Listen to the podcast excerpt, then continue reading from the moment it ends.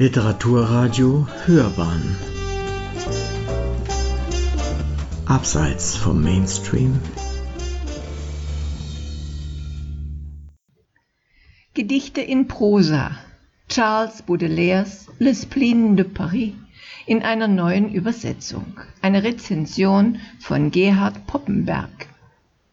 Als vor zwei Jahren die Neuübersetzung von Charles Baudelaires Fleur du Mal im Rowold Verlag erschien, wurde sie allenthalben gerühmt. Nun haben der Verlag und der Übersetzer Simon Werle auch das von Baudelaire geplante zweite, aber nicht vollendete große Werk Le Spleen de Paris in neuer Übersetzung vorgelegt, ergänzt um die frühen Gedichte sowie ein Drama und eine Erzählung.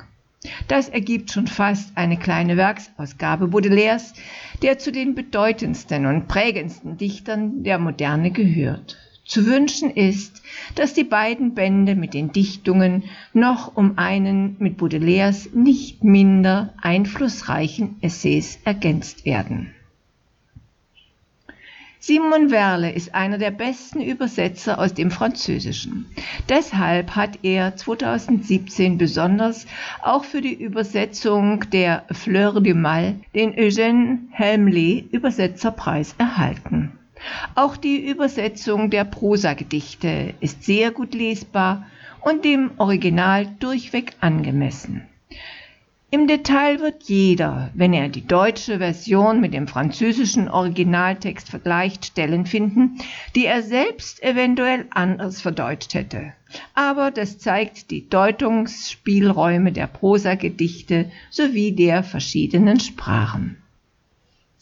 Nach den Fleurs de Mal wollte Baudelaire seine dichterische Diagnose des modernen Lesens und Lebens durch ein zweites Werk ergänzen, für das er eine neue Gattung entwickelte, das Prosagedicht.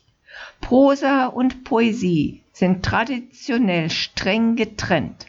Eine poetische Prosa ist deshalb geradezu ein Oxymoron.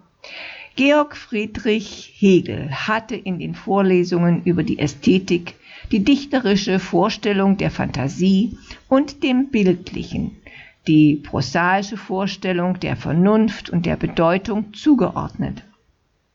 Die Dichtung ist dann die höchste Form der Versinnlichung des Geistes, die aber über sich selbst hinaussteigt und in die Prosa des Denkens hinübertritt. Gegen deren Objektivität bleibt die Dichtung ein Ausdruck der inneren Subjektivität. Baudelaire charakterisiert das Prosagedicht geradezu gegen die Bestimmung des Philosophen, obwohl er sie mit Sicherheit nicht gekannt hat. Das erwächst aus dem Wesen der Sache selbst. Das Wunder einer poetischen Prosa soll die lyrischen Regungen der Seele, das Hin und Herwogen der Träumerei, sowie die Zuckungen des Bewusstseins zum Ausdruck bringen. Es soll sowohl lyrisch wie prosaisch sein und gleichermaßen der objektiven Prosa des Denkens wie der inneren Subjektivität der Poesie eine Gestalt geben. Es soll Denken und Dichten in einem sein.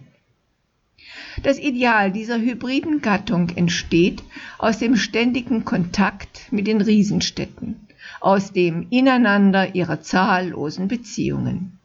Werle erinnert in seinem instruktiven Nachwort daran, Baudelaire habe für die Fleur de Mal auch den Titel Le Larme erwogen. Der Limbus ist in der christlichen Jenseitsarchitektur der Ort, der zwar nicht zur Hölle gehört, der aber gleichwohl von der paradiesischen Seligkeit ausgeschlossen ist.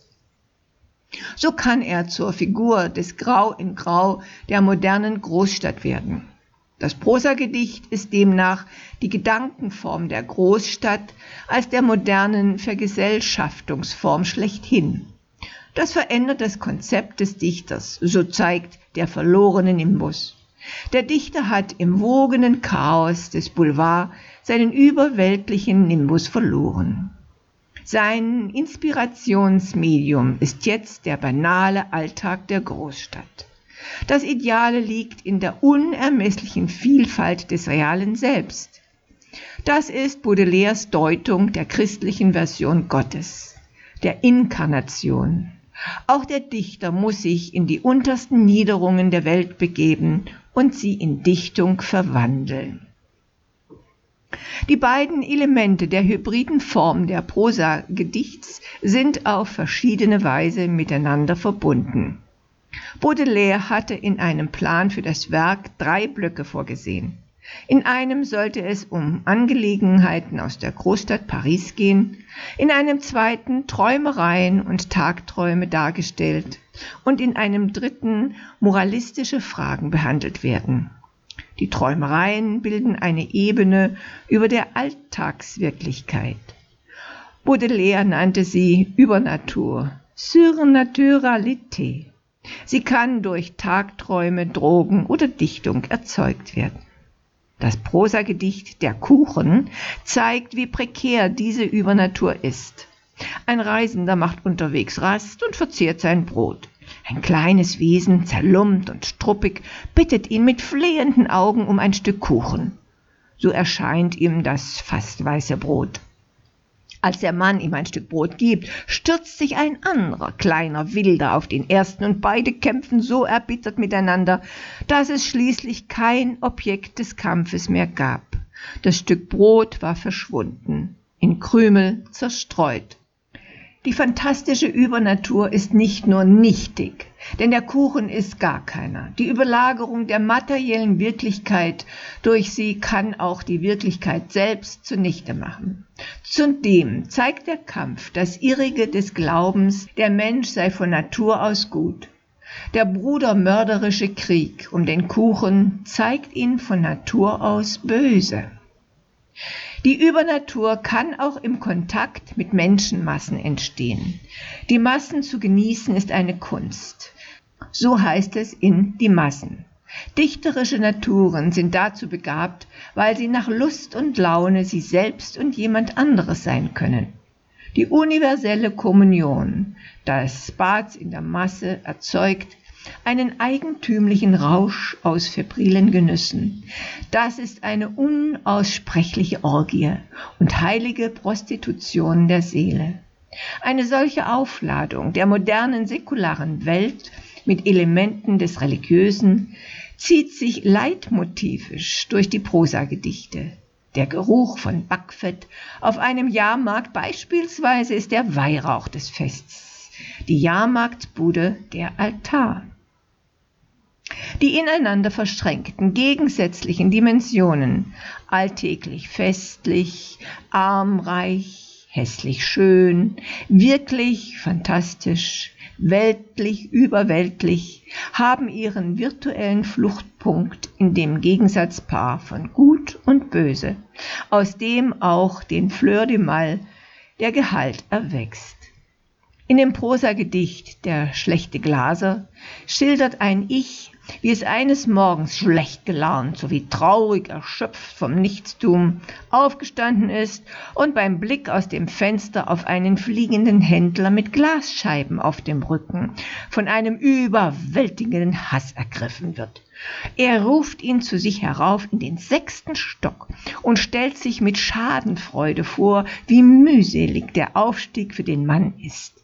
Er schickt ihn, weil er keine bunten Gläser, keine Zaubergläser, keine Gläser für das Paradies hat, sofort wieder hinunter und wirft ihm unten angekommen einen Blumentopf in seine Traglade, so dass sein Hausierervermögen zersplittert. Das Ungeheure der Tat rechtfertigt er mit der Begründung, hm, was schert die Ewigkeit der Verdammnis den, der eine Sekunde lang die Unendlichkeit der Lust gekostet hat? Die reine Lust am Bösen, die es nicht um eines anderen guten Willen, sondern um seiner selbst willen tut, gilt traditionell als das radikal Böse. Das Prosagedicht macht auch deutlich, dass dieses Böse zwar aus einer Gemütslage hervorgeht, die im Urteil der Ärzte hysterisch genannt wird, dass sie aber im Urteil derer, die ein wenig besser denken können als Ärzte, satanisch zu nennen ist. Die Fleur de Mal hatten versucht, das Schöne aus dem Bösen zu ziehen. Der Spleen de Paris zeigt die Wirklichkeit des Bösen.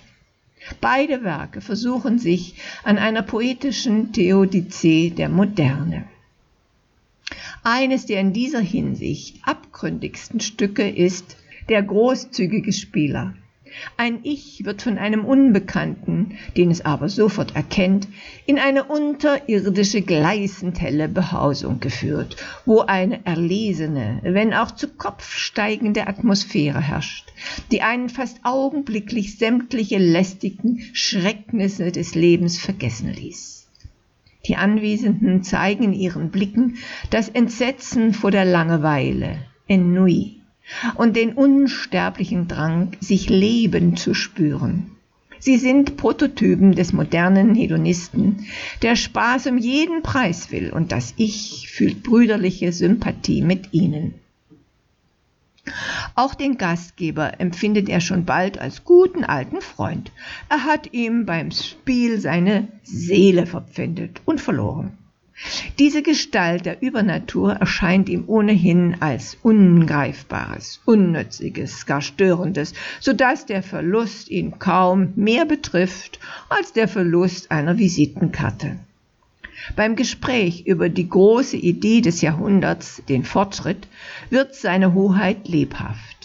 Er begrüßt den Kampf der Aufklärung gegen den Aberglauben und sagt, er habe nur einmal Angst gehabt, als ein etwas feinsinnigerer Geistlicher sagte, man solle beim Lob des Fortschritts der Aufklärung nie vergessen, dass die schönste List des Teufels darin besteht, euch glauben zu machen, es gäbe ihn nicht. Die Aufklärung und ihre Folgen, also die moderne, so impliziert der Gedanke, den allerdings ein Geistlicher entwickelt, in eine List des Teufels, die desto stärker wirkt, als sie bewirkt, dass wir nicht mehr an ihn glauben. Er selbst betreibt den Kampf gegen den Aberglauben, weil mit dem Glauben an Gott auch der an den Teufel abgeschafft wird, der dann, so der Geistliche, der selbstverständlich noch an ihn glaubt, freies Spiel hat.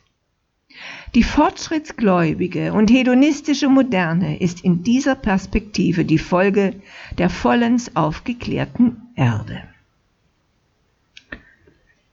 Der alte Bock beschließt am Ende, die französische Redewendung vom Bon Diable wörtlich nehmend, sich als guter Teufel zu erweisen. Er gewährt die Kunst, den nicht wiedergutzumachenden Verlust der Seele wettzumachen. Die Gnade des Teufels besteht darin, die Langeweile, Ennui, die Quelle all ihrer Krankheiten und all ihres elenden Fortschritts zu besiegen.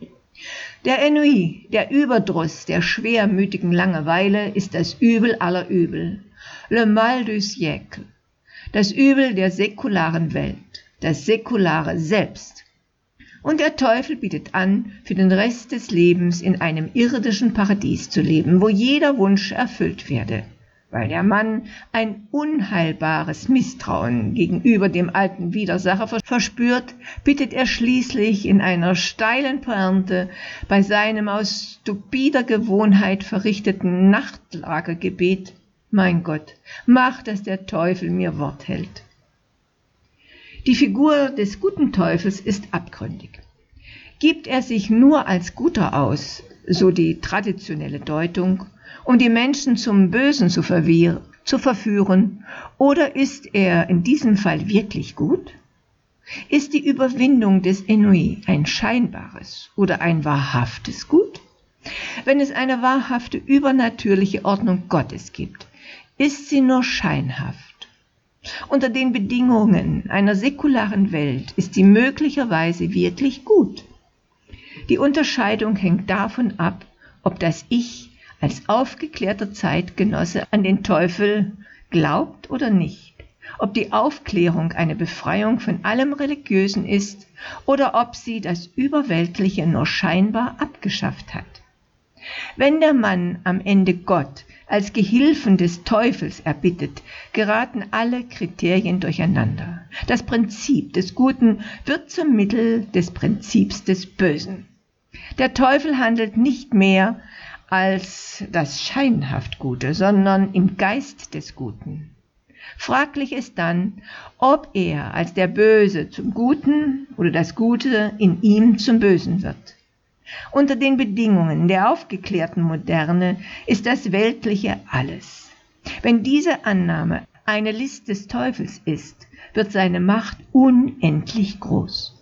Die Güter der Welt, die er dem Mann, wie Jesus in den Evangelien verspricht, sind zwar in Hinsicht auf die übernatürlichen Güter, die Jesus gegen den Teufel ins Feld führte, scheinhaft und nichtig, aber sie sind, wenn die Welt alles ist, selbst auch alles.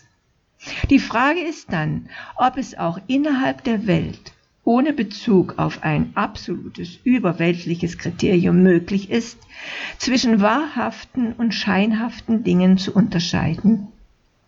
Das sind die abgründigen Fragen der Moderne, die Baudelaire in den Figuren des Religiösen aufwirft. Der Epilog zu den Prosagedichten ist ein traditionelles Gedicht, metrisch gebunden und in der Zinen gereimt. Die Terzine ist durch die göttliche Komödie zu einer kanonischen Form geworden.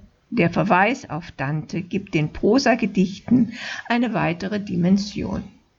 Schon Honoré de Balzac hatte mit dem Titel seines Romanzyklus Die menschliche Komödie diese Beziehung hergestellt. Er hat den Topos der Großstadt als Hölle aufgegriffen und sich selbst als neuen Dante gesehen, der die verschiedenen Kreise dieser irdischen Hölle beschreibt. Baudelaire reiht sich offenbar auch in diese Linie ein.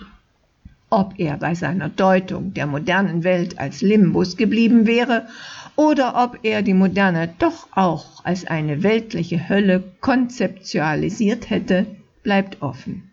Die verschiedenen Dimensionen des Inhalts der Gedichte sind dann in Entsprechung zu Dantes aus der christlichen Bibelexegese übernommener Konzeption des mehrfachen Schriftsinns, die verschiedenen Sinnebenen dieser modernen Welt.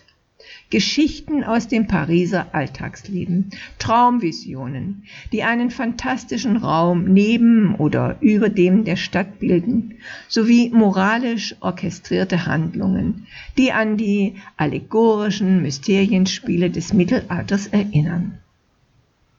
Diese komplexen und in jeder Hinsicht spannenden Konstellationen sind in der vorliegenden Form zumindest zu erahnen. Sie zeigen auch, welch intellektueller Verlust es ist, dass Baudelaire das Buch nicht hat beenden können dass es keine müßige Klage über ein eventuell möglich, aber nicht geschriebenes Werk eines zu früh verstorbenen Dichters. In diesem Fall ist das Werk weit genug gediehen, um sichtbar werden zu lassen, was daraus hätte werden können, aber leider nicht weit genug, um ein wahrhaftes Werk zu sein. So fügt es sich in die Reihe der modernen Texte seit der Romantik ein die fragment geblieben sind. Und die möglicherweise ist das Fragmentarische eine objektive Form des Werks in der Moderne. Sie hörten Literaturkritik.de Gedichte in Prosa Charles Baudelaires L'Esprit de Paris in einer neuen Übersetzung. Eine Rezension von Gerhard Poppenberg. Es las Marlisa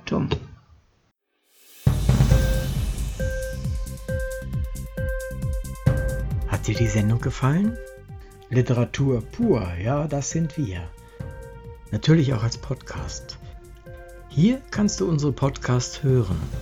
Anchor, Spotify, Apple Podcast, iTunes, Google Podcasts, radio.de und viele andere mehr.